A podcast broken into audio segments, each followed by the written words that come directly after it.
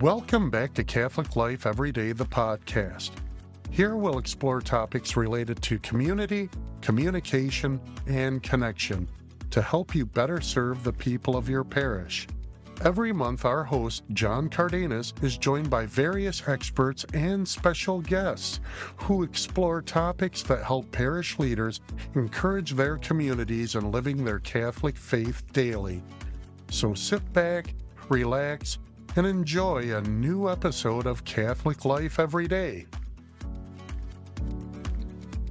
Comenzamos con una oración en este momento en el nombre del Padre, del Hijo, del Espíritu Santo. Amén.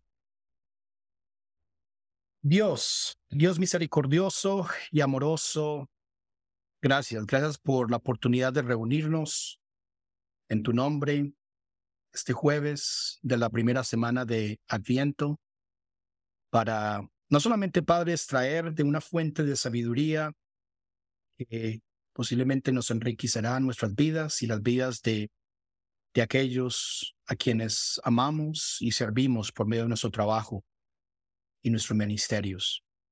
Mientras nos reunimos, Padre, para compartir ideas, levántanos, abre los ojos, ablanda nuestros corazones, ayúdanos a aprender, Padre. Conéctanos, y ayúdanos a, inspirar a otros, a otras personas que a lo mejor están buscando eh, una respuesta por medio de sus oraciones en cómo vivir una vida católica diariamente.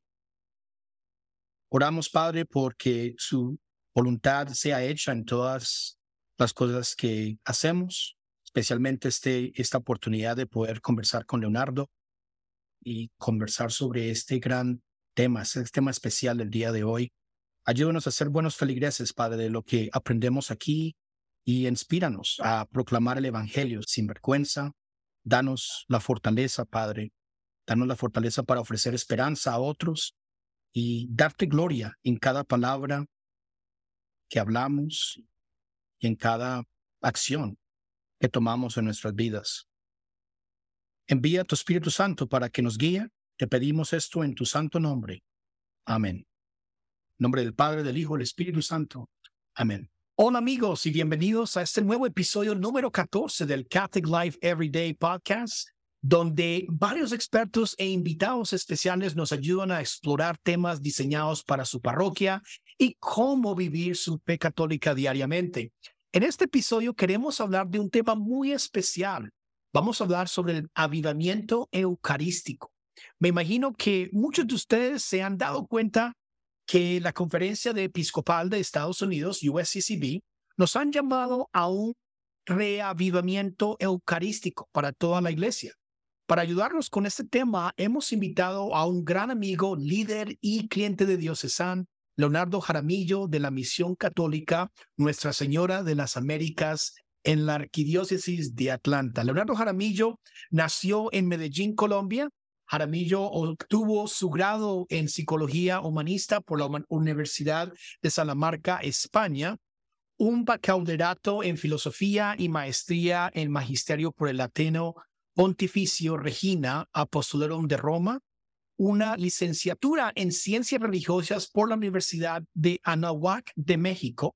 Además, obtuvo un diplomado multiculturalismo por la Universidad de Notre Dame en Indiana. Leonardo también ha sido coordinador de distintos proyectos de evangelización para la juventud, no solamente en España, en Italia, en México, pero también ha sido profesor de teología dogmática en el Instituto Regina Apostolorum y coordinador de diplomados y licenciaturas en ciencias religiosas de la Universidad Anahuac en Atlanta. Trabajó como director de pastoral juvenil de la Arquidiócesis de Atlanta y ahora es el director de educación religiosa de la Misión Católica Nuestra Señora de las Américas en la Arquidiócesis de Atlanta. También es el fundador de Magala, una agencia de peregrinaciones católicas donde es el guía de los grupos en los lugares santos con el objetivo de hacer de las peregrinaciones verdaderos encuentros de fe y cultura. Leonardo Qué currículum. Es un honor tenerte aquí y bienvenido a el Catholic Life Every Day. Muchas gracias por invitarme. Para mí es un honor. Leonardo, gracias por aceptar nuestra invitación y compartir tu ministerio con nuestros clientes, no solamente aquí de Diocesan, pero personas que a lo mejor están buscando una respuesta o buscando una ayuda en cómo pueden aprender un poquito más sobre este, este tema, este gran tema que vamos a hablar en un poco acá sobre la Eucaristía. Leonardo, antes de sumergirnos en este tema especial, ¿puedes contarnos un poco sobre ti y lo que haces por la Misión Católica Nuestra Señora de las Américas aquí en Atlanta? Bueno, John, aquí en la misión llevo ya 12 años trabajando después de una preciosa experiencia que tuve como director de pastoral de jóvenes desde la arquidiócesis, atendiendo los programas de pastoral juvenil, una cosa preciosa, ¿no? Con trabajo con los migrantes. Y bueno, después hubo la oportunidad de venir a trabajar más en la base y en la parroquia, donde está el corazón, corazón de la iglesia, el corazón también de, esta iglesia migrante en esta arquidiócesis de Atlanta, que es esta misión. Mm. Y pues tengo el honor de, coordinar, de dirigir la catequesis, donde tenemos dos mil niños en nuestro programa de educación religiosa en esta, en esta misión. Además de tener pues, la oportunidad de, coordinar algunos otros programas como estudios superiores. Tenemos alumnos en diplomados, tenemos alumnos estudiando licenciaturas, estudiando maestrías, y lo que necesitamos es evangelizadores súper bien formados, ¿no? Es lo que uno dice, lo que todo el mundo quiere escuchar, los que todos van buscando, gente formada, gente formada, pues bueno, para tener gente formada hay que ponerse a estudiar.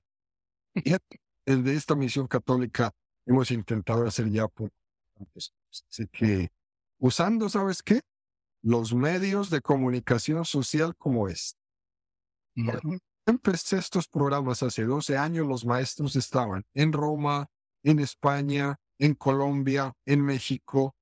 Pocas personas me creían que uno se podía formar por medio de una computadora, por medio de un proyector, con un profesor en otro lugar que no estuviera en el salón de clase como era la manera normal y la manera, digamos, clásica de tomar una clase.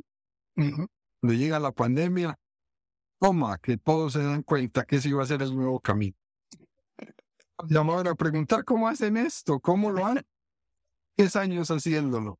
Ahora me doy cuenta que todo el mundo lo está haciendo. ¿Sí? Muy cierto, eso es muy cierto. todo el mundo lo está haciendo. Pero me acuerdo que hace 10 años, uy Dios, nadie creía, nadie, nadie, ¿no? Porque esa no era la manera como se hacía, ¿no? Entonces, estamos muy, muy felices de eso. Hemos graduado más de 80 jóvenes. Wow en licenciaturas, ayudándoles en todo. Jóvenes, John, que hemos tomado desde aprenderles, desde enseñarles a leer y a escribir. Hermoso. Como el de 10 años, en que hagan su GED, presenten sus exámenes, tengan su primer diploma de bachillerato, entren a la universidad y terminen la universidad. Es una maratón, maratón. Sí, me imagino, no me imagino. Un equipo precioso de voluntarios que tenemos, con la paciencia del mundo para enseñarles. Bendito sea el Señor. Amén. ha aportado un granito de arena en la vida de una persona.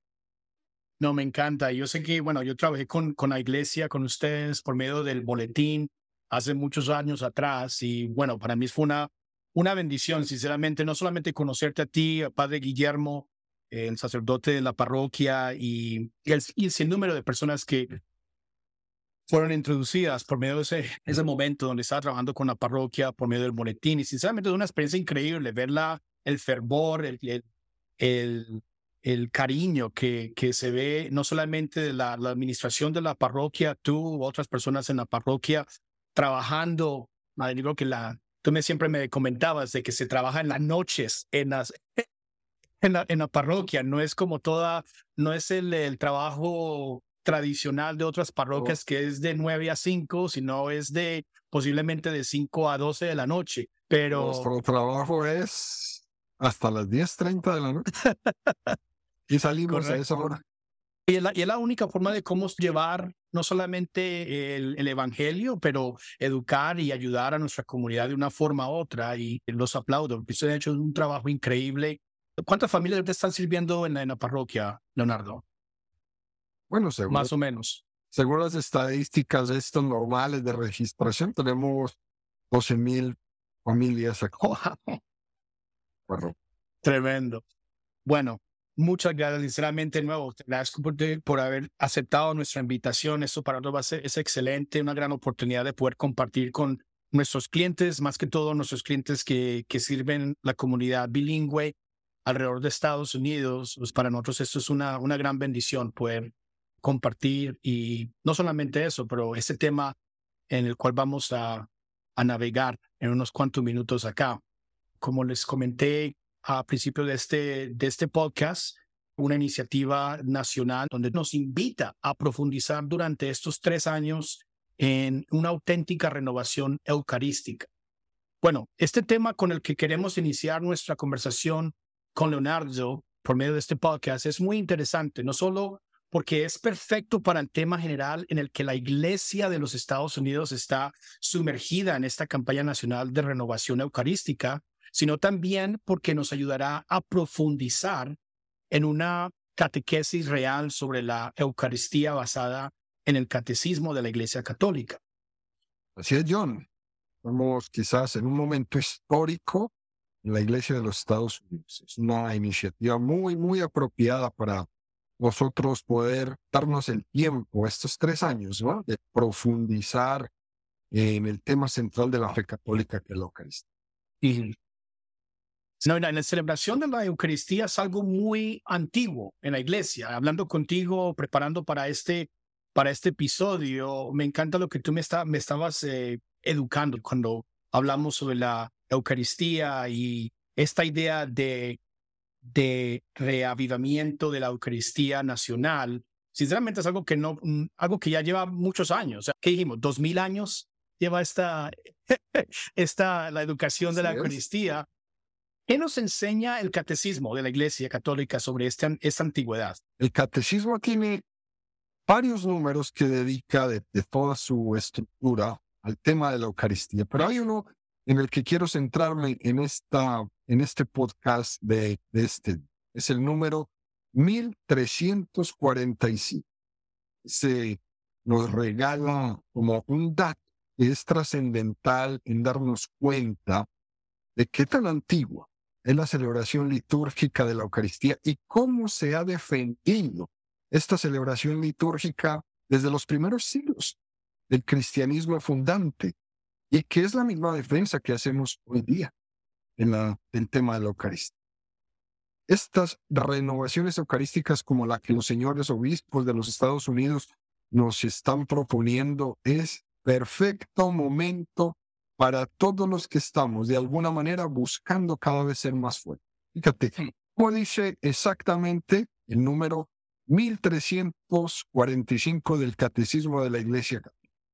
Desde el siglo II, según el testimonio de San Justino Mártir, tenemos las grandes líneas del desarrollo de la celebración eucarística.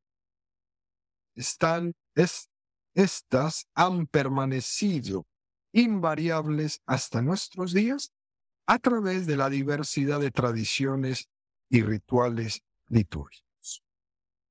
Es un número muy precioso. Fíjate, John, que San Justino escribe esta carta en el año 155 después de Jesús. Hmm. Dice el Catecismo, siglo II, para explicarle nada menos y nada más que al emperador romano pagano, Antonio Pío, que fue emperador en Roma, por allá por el año 138 al 161, lo que hacían los cristianos en plena persecución romana. Y entonces esta carta que Justino envía al emperador, era cristiano, incluso arriesga su propia vida para que el emperador lo persiga. Pero San Justino murió mártir, nada menos y nada más. Y un lema muy hermoso que vamos a empezar quizás en nuestras presentaciones a hablar mucho de él sangre de mártir, semilla de nuevos cristianos. Sobre las sangres que ha sido fundada la iglesia Todos los primeros murieron mártires, los apóstoles murieron mártires. Entonces, sangre de mártires, semilla de nuevos cristianos. En este tiempo, en estos primeros siglos de los que estamos hablando ahora, del cristianismo, especialmente con San Justino, es un tiempo de confesión y de martirio. Nada raro a lo que nos estamos acercando hoy día. Confesión y martirio. A lo mejor el martirio no va a ser un martirio de, de, que, nos, de que nos cuelguen, de que nos crucifiquen, de que nos partan todo al lado, pero es el martirio de la crítica, el martirio del desprestigio, el martirio de la burla, el martirio de la malinterpretación de lo que hacemos. Es un martirio psicológico, más que físico. Pero esa psicología martirizada también destroza la física. Para que lo tengamos ahí presentes, queridos amigos. Hoy día ser un católico es ser un mártir, como los mártires del primer tiempo. ¿Y sabes qué era lo que más hacía convertirse a los paganos en cristianos? Ver cómo eran mártires. Eso era, les encantaba. Ellos decían, ¿qué será lo que tienen estos cristianos que son capaces de hacerse matar? Yo quiero ser como ellos. Hmm. La cosa maravillosa que, que hoy día, cuando vemos un católico comprometido, cuando vemos un católico que vive su fe, quiero ser. Ese es el valor del testimonio. Eso es lo que los obispos ahora están predicando, los sacerdotes nuestros. El valor del testimonio. ¿Por qué valor? Porque en el siglo II a los católicos de qué se les acusaba? De tener ritos ocultos, de hacer sacrificios de niños para tomarse su sangre, para comerse su cuerpo, los acusaban de canibalismo. Y claro, esto, cuando los romanos escuchaban esto, y que además lo hacen en oculto, que se tienen que meter bajo la tierra en las catacumbas, hacer Claro, imagínate tú, en esas acusaciones, pues algunos como San Justino quisieron salir a defender la verdad, ¿no? Y dar un testimonio público de aquello, enfrente nada menos y nada más que el emperador. Eso es lo que hace muy valiosa esta carta de San Justino que estamos profundizando eh, en este. Lo cierto es que en todo tiempo siempre ha habido acusaciones, insidias, difamaciones. Mm. Nos está pasando hoy día, no es nuevo. Es un, como un reinvento, pero eso ya pasa. Esa forma de proceder propia del demonio, que siempre quiere sembrar discordia. Eso ya lo hemos vivido y por eso el Espíritu Santo guía a la iglesia para ir poco a poco saliendo adelante en medio de esta persecución. El cristianismo tiene dos mil años y en esos dos mil años ha aprendido muy bien la tarea. Ha hecho, como decían en mi, en pueblo, ha hecho bien la plana y le ponían a hacer la plana. Hemos hecho muy bien la plana porque eso ha costado muchísimas vidas. Mm. la. Así fue como Jesús lo dijo. Os envío al mundo porque no sois del mundo. Si a mí me han perseguido, también a vosotros os perseguirán.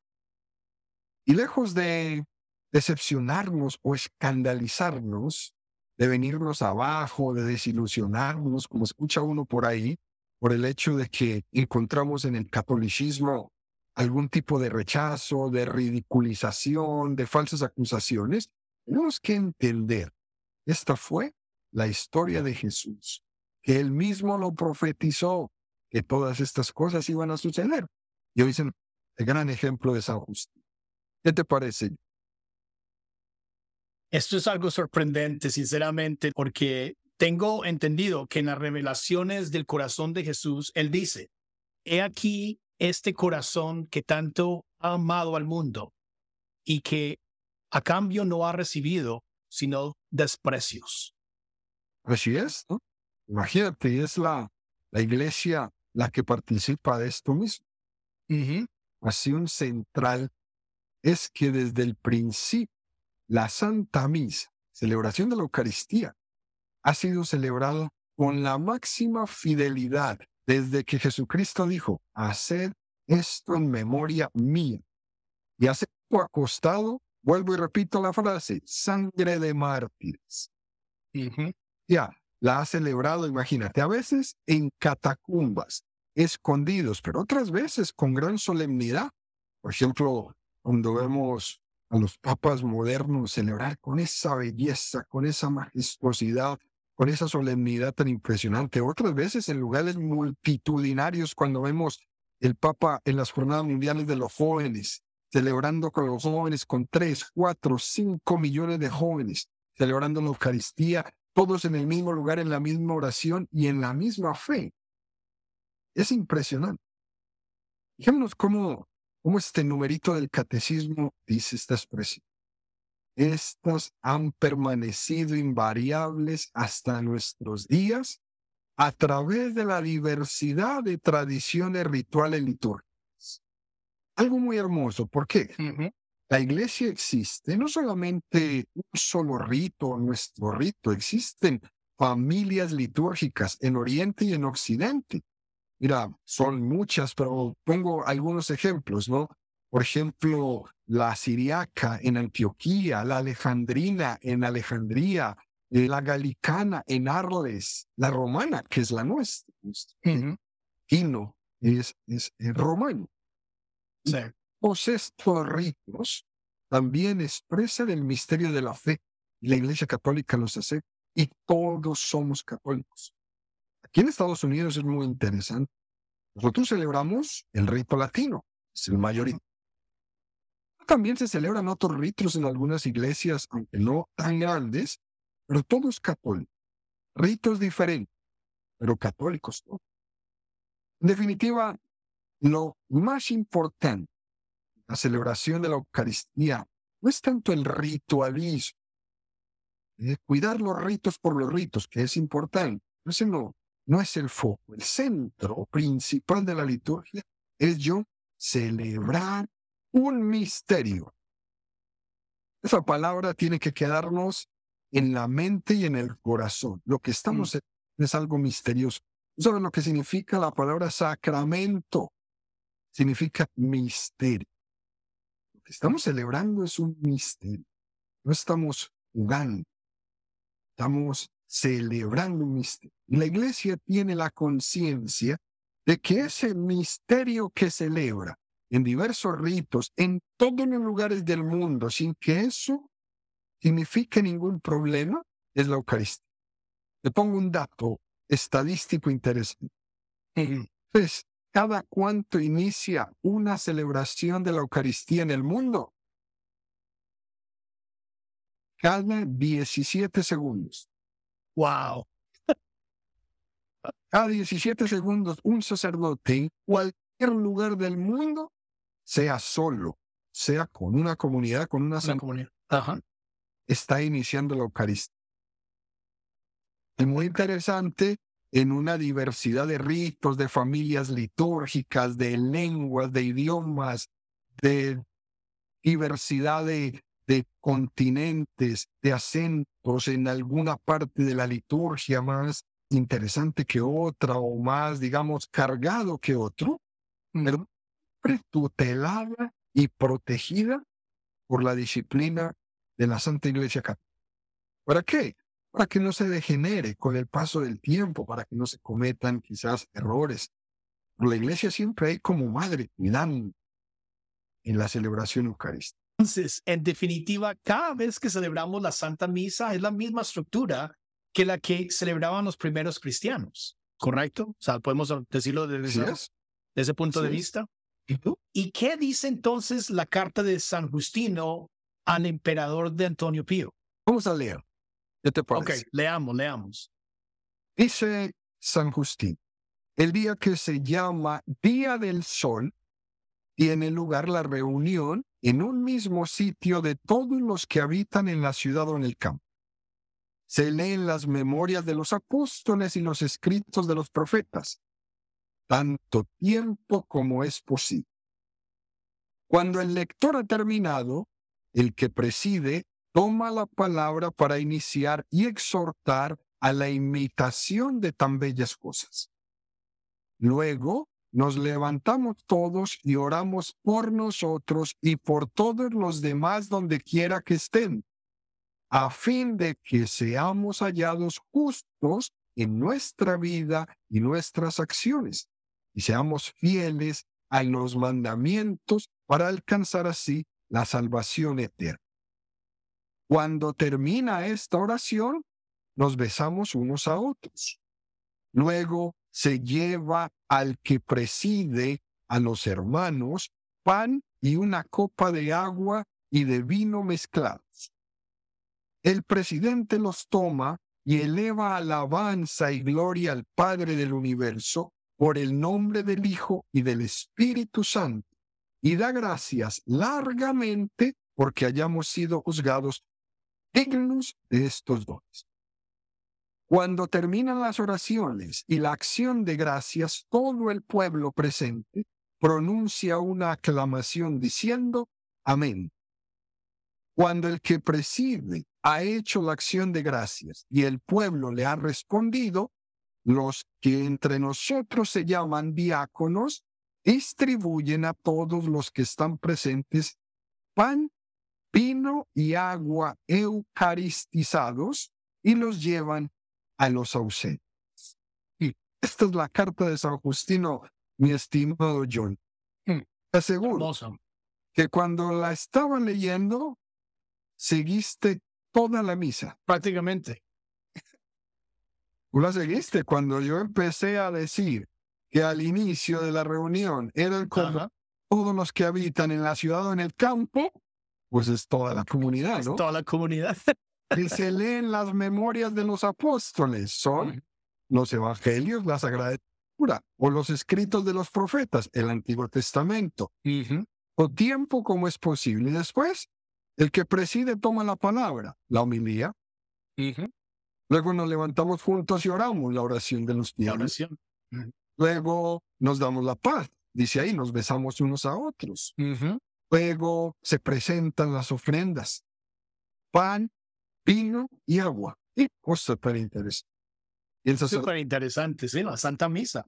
Las bendice, da gracias largamente, pero fíjate, John, esto está escrito en el año 155. Wow. Es que no lo escribieron ayer. No. ¿Sí? Increíble, qué increíble, sinceramente. Una pequeña reseña, a veces se dice por ahí que el cristianismo es una invención del emperador Constantino por allá en el año 300. Eso dicen los por ahí, en medio de sus locuras, de su ignorancia quizás cuando se había convertido al catolicismo. Mm.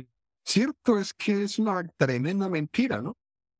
Muchas personas sectas usan mucho esto, pretenden explicar el catolicismo de una manera, de una manera muy, muy, muy errónea. Y para eso que hice hoy, presentarte, presentar a todos nuestros escuchas esta carta de San Justo, para darnos cuenta que el cristianismo es mucho, mucho más yo también le pongo otro dato muy interesante de San Irineo de León, no de los grandes padres de la iglesia, en el año 130, mucho más antiguo todavía. Él estaba escribiendo una, digamos así, como una especie de, de pelea, ¿cierto? ¿Contra quiénes? Contra los herejes. Aquellos herejes de ese tiempo que estaban dedicados a negar que Jesús era Dios. Y entonces, este gran Santo Padre de la Iglesia, San Irineo, escribe y argumenta lo principal. Fíjate lo que usa San Irineo.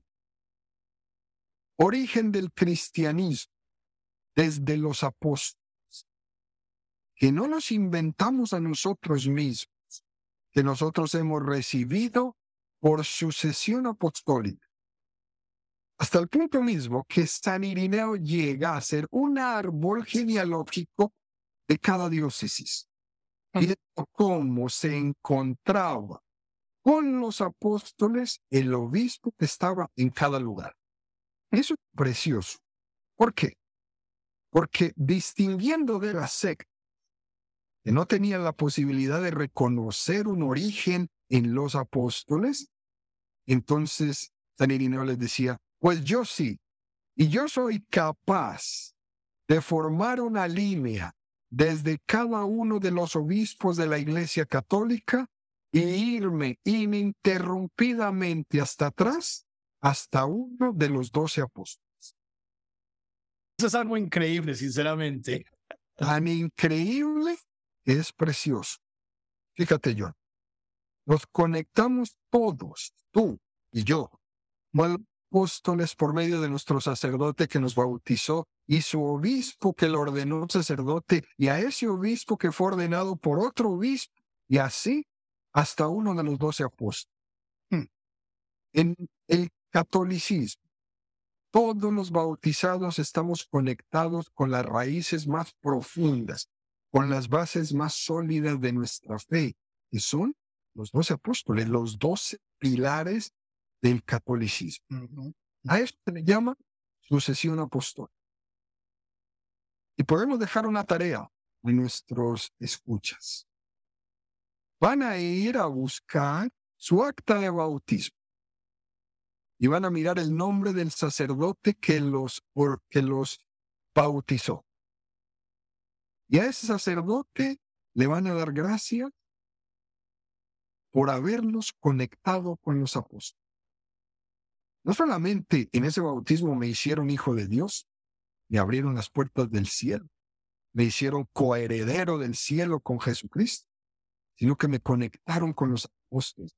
Tú y yo estamos predicando la palabra del Señor hoy aquí, conectados con los apóstoles. Y eso se lo tengo que agradecer al sacerdote que me bautizó.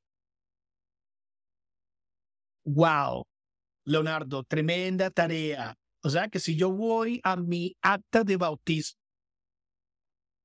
el día en que fui hecho hijo de Dios en el bautismo, fue el mismo día en que quedé conectado para siempre con los apóstoles. Sinceramente es algo que, qué increíble la conexión que nosotros tenemos en ese momento de nuestro sacramento, cuando iniciamos ese sacramento, ese gran paso que estamos tomando en nuestra, en nuestra fe. Por eso no predicamos con miedo. Predicamos con poder. Predicamos con verdad. El que no está conectado predica con miedo. Y se tiene que inventar un montón de cosas raras para que la gente le, le llame la atención y quiera quedarse ahí en su secta o ahí en su, en su culto. Nosotros, nosotros predicamos poder y con verdad.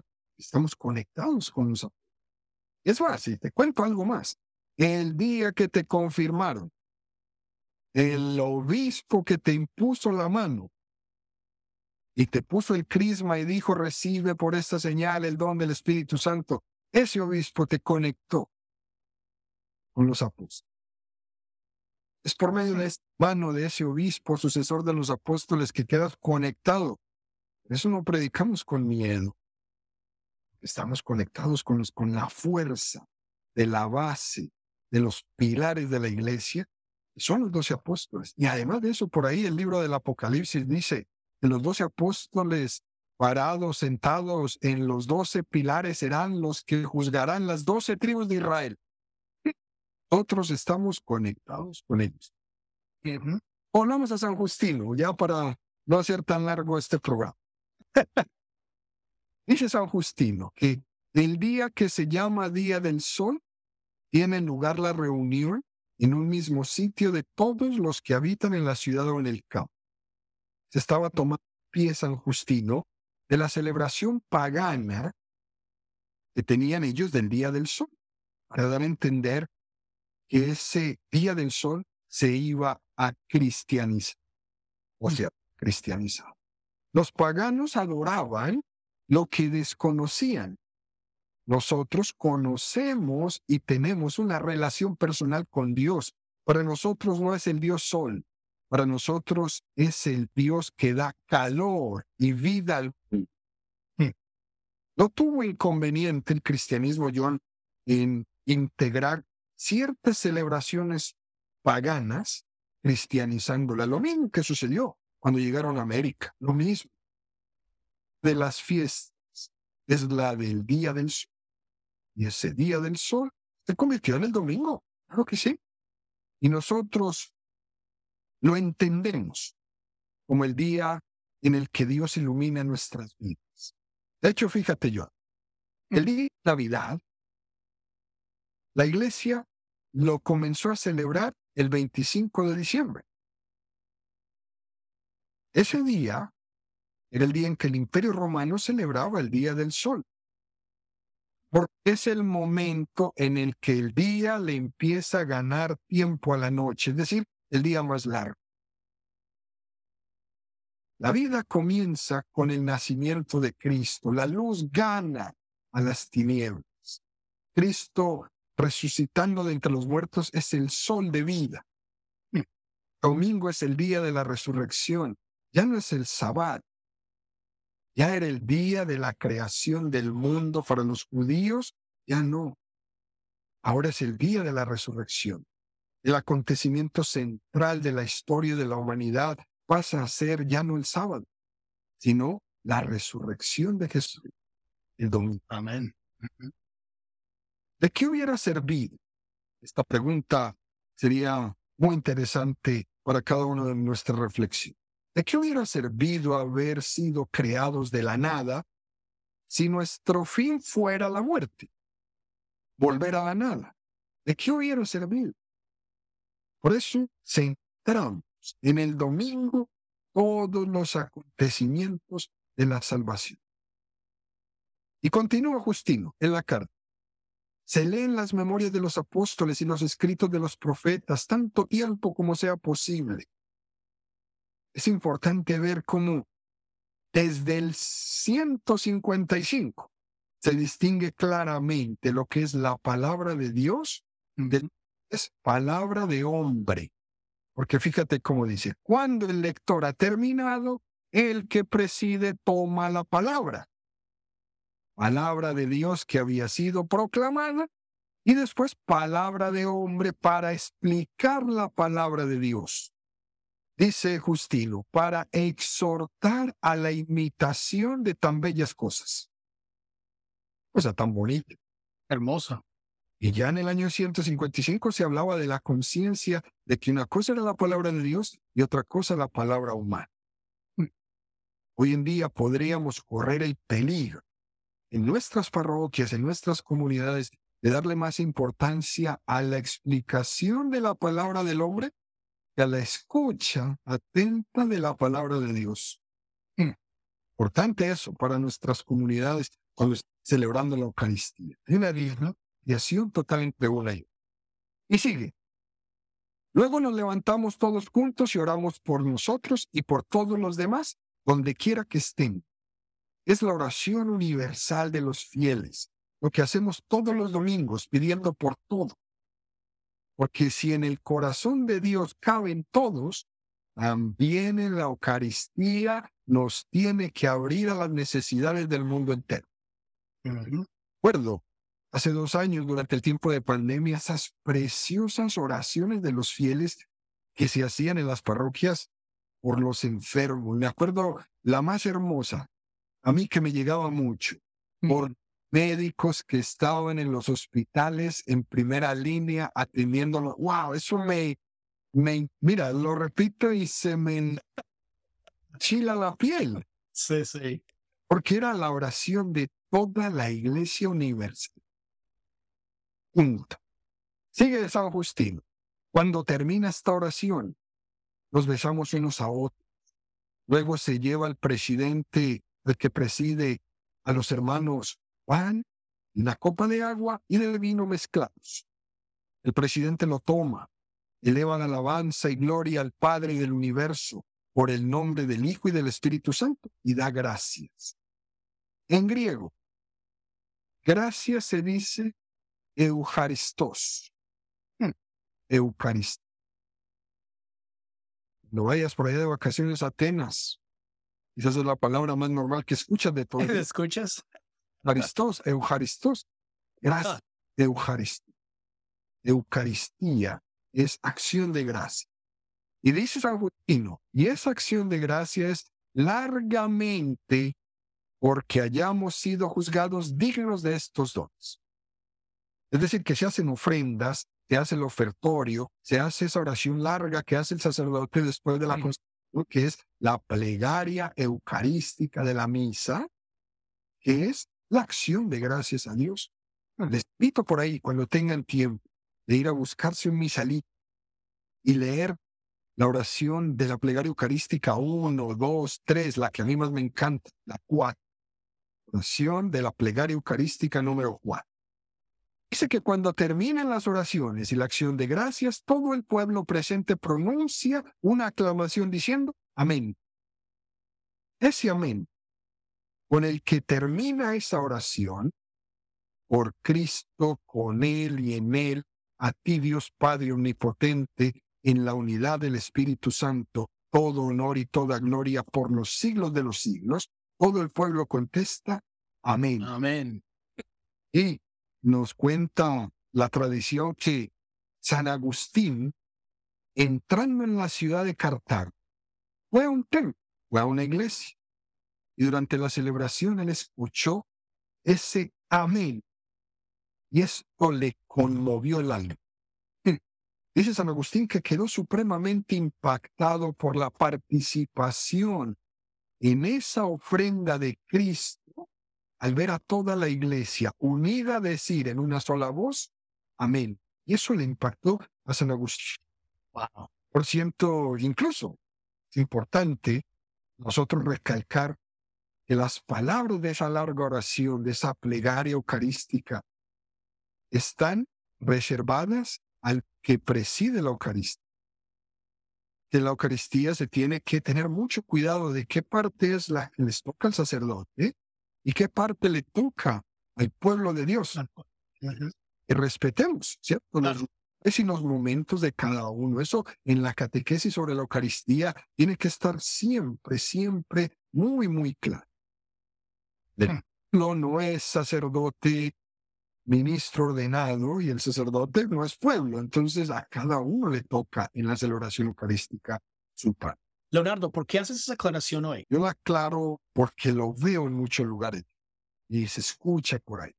Es importante porque a veces en la misma celebración, como te comento, para pretender tener una participación mayor, Alguno invita a que el pueblo diga también, por ejemplo, la plegaria eucarística o repita en voz alta lo mismo que el sacerdote está diciendo en el altar. Y eso, eso no le corresponde al pueblo, le corresponde al ministro sagrado, al sacerdote. Correcto. Curiosamente, eso es justo lo que San Justino, en el año de, de 155, lo enseña. ¿Quién le toca? Por tanto, la participación activa en la Eucaristía, no tenemos que confundirla con todos hacemos. No podemos participar activamente en la Eucaristía haciendo como si el pueblo fuera el sacerdote que está presidiendo. Lo que se trata, John, es de ir a la Eucaristía con pleno sentido de lo que vamos a ir a celebrar, que es misterio, y es el misterio. Y termina la carta de Justino diciendo, que preside ha hecho la acción de gracias y el pueblo ha respondido, los que entre nosotros se llaman diáconos distribuyen a todos los que están presentes pan, vino y agua eucaristizados y los llevan a los ausentes. Es decir, la comunión le daban una gran importancia a esas gotitas de agua que el sacerdote echa donde en el cáliz junto con el vino. Esa agüita tiene un significado. La humanidad de Cristo unida a su divinidad es el vino. Y el agua es nuestra participación personal en el sacrificio de Cristo. Imagínate, nuestra pequeña es una gota de agua se le echa, pero ese soy yo. Esa gota de agua eres tú. Es tu sacrificio, es cruz. Es lo que te une a Jesús. Es lo que estoy echando en ese cáliz. Wow. Justino dice, Justino dice eucaristizada. Es una palabra antigua. Hoy día consagrada. Y por si uno se encuentra a alguien por ahí que le dice, esa hostia está eucaristizada. ¿Sí? Sí, sí. No, una palabra muy preciosa. No la habías escuchado a lo mejor. No, Es una primera vez. es una palabra del año 155. Pero es lo mismo que decir hoy consagrado. Así que Claro. este texto, hasta este momento, nos ha enseñado que también la celebración eucarística, toda la celebración, se divide en dos partes. La liturgia de la palabra y la liturgia de la Eucaristía. ¿Cómo lo celebramos exactamente nosotros? Así que, John, dejémoslo aquí por ahora. A pequeña catequesis sobre esta renovación eucarística a la cual nuestros señores obispos nos están invitando en estos tres años. Sinceramente, Leonardo, esto es increíble. Por medio de este episodio, yo he aprendido increíble. O sea, como tú ya sabes, tú, conoces mi familia, tengo sacerdote, diáconos en mi familia. Y una de las cosas que siempre ellos, o por lo menos mi suegro, que es un diácono aquí en Arquidiócesis de Atlanta, él siempre me, me da el recordatorio que toda persona que va a misa Normalmente estamos es, siguiendo un proceso, una rutina que ya la hacemos semana tras semana, cada fin de semana, pero se nos olvida el significado de la Santa Misa, de que todo momento, todo, toda acción que se está tomando en la misa es un momento especial en nuestras vidas. El sacrificio, el amor que Jesucristo tiene por nosotros, con su sacrificio. O sea, es increíble. Y no solamente eso, leyendo la carta donde lo que describiste como el agua con el vino, sinceramente para mí nunca, o sea, nunca lo había visto de esa forma. Bueno, Es este algo- domingo cuando vayas a misa vas a ir a misa como una gota de agua. Correcto, o sea, sinceramente para mí eso es hermoso, es hermoso. Esa es la catequesis de un niño perfecto. Soy una gota de agua que se va a fundir en el vino que es la divinidad de Dios. Jesucristo. Y me fundo con... Qué enseñanza profunda, Leonardo, te lo agradezco. Esto fue genial. No sé cómo vamos a traducir esto, pero lo vamos a hacer de un momento a otro ah, en las próximas semanas, porque sinceramente quiero compartir este, este diálogo y, y no solamente tu enseñanza y compartir esta carta. Con, necesitamos proveerle a nuestras comunidades diferentes enseñanzas que a lo mejor se nos ha olvidado que existen dentro de nuestra fe. Este episodio, el episodio de hoy, sinceramente nos ha dado esa pauta, ese momento para poder reflexionar, prepararnos, especialmente ahorita que estamos comenzando el, eh, esta, este mes de, de, diciembre, preparándonos para la bienvenida de nuestro, de nuestro Salvador. Jesús, te agradezco por, por tu ayuda y gracias por venir a nuestro programa y compartir tu tiempo, el trabajo que tú llevas a cabo con, con la misión católica aquí en Atlanta y compartir con nuestros clientes, que es la parte más importante de este podcast, es poder proveer información que sea, que se, que se pueda llevar a cabo en el, lo que nosotros estamos trabajando todo día aquí en la compañía de nosotros, poder llevar el, el evangelio, poder llevar por medio de nuestros pisos de comunicación lo que tú nos presentaste el día de hoy. O sea que muchas gracias, Leonardo. quiera crecer en la fe, ahí está el catecismo. Ahí está. Amén. Cuatro renglones. Ahora, tengo que tengo entendido, Leonardo, antes de que, de, de que terminemos nuestro, nuestra, nuestro episodio el día de hoy, eh, tienes un programa radial llamado Vamos Catecismo, ¿correcto? Vamos al catecismo.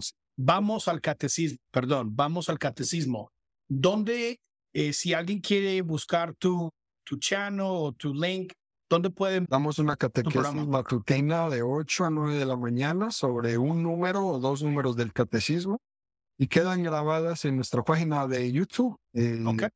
Pater Ecclesiae Link. Ok. Eh, lo tienes ahí también en el código. Sí, aquí lo tengo en el código para si, si, si ustedes quieren utilizar su cámara en este momento, si quieren ir, usen, usen el QR code que tenemos aquí en, uh, en mi screen y si, o sea, directamente lo lleva al YouTube channel de, de Leonardo y, y como lo hicimos hoy, así lo vamos explicando poco a poco, número por número el catecismo, de una manera orgánica.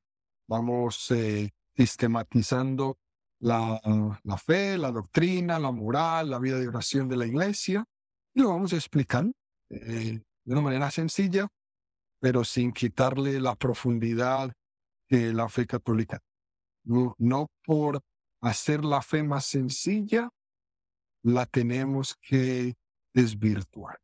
La fe se enseñar toda entera, toda entera, a cualquier nivel, pero toda entera, sin quitarle nada.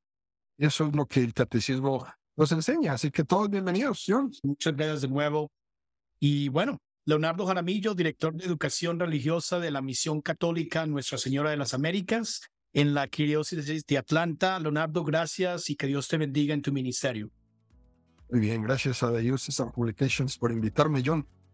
Claro que sí, un placer y espero tenerte en un futuro de nuevo en nuestro programa en el 2023 con ayuda de Dios.